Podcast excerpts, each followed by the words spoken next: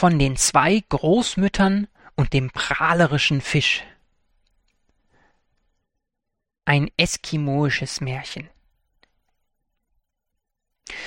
Hoch im Norden lebten zwei alte, magere Großmütter. Sie wohnten in einer Hütte aus Eis und Schnee, trugen Pelze aus Eisbärfell und Handschuhe aus Raureif. Beide waren schon sehr alt und gebrechlich. Sie zitterten wie die Strahlen des Nordlichts, Augen und Ohren wollten ihnen kaum mehr dienen.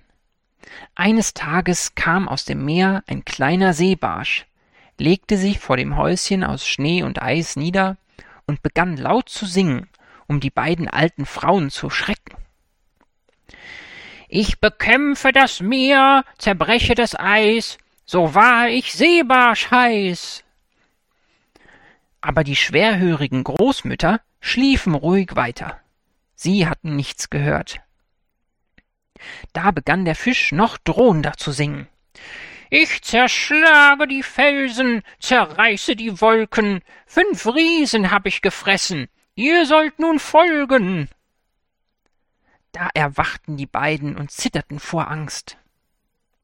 Wer singt denn da so fürchterlich? Ist das nicht ein Eisbär? Fragte die eine erschrocken. Das wird wohl ein böser Geist sein, sagte die andere ängstlich. Sie steckten vorsichtig die Nasen aus der Eishütte, konnten aber nichts sehen, denn sie hatten schwache Augen, und außerdem war der Barsch so winzig klein, dass ihn die kleinste Welle hätte wegschwemmen können. Davon hatten die beiden Alten keine Ahnung, und sie fürchteten sich schrecklich. Schnell, schnell, lass uns vor dem bösen Geist aufs Meer hinausfliehen, rief die eine.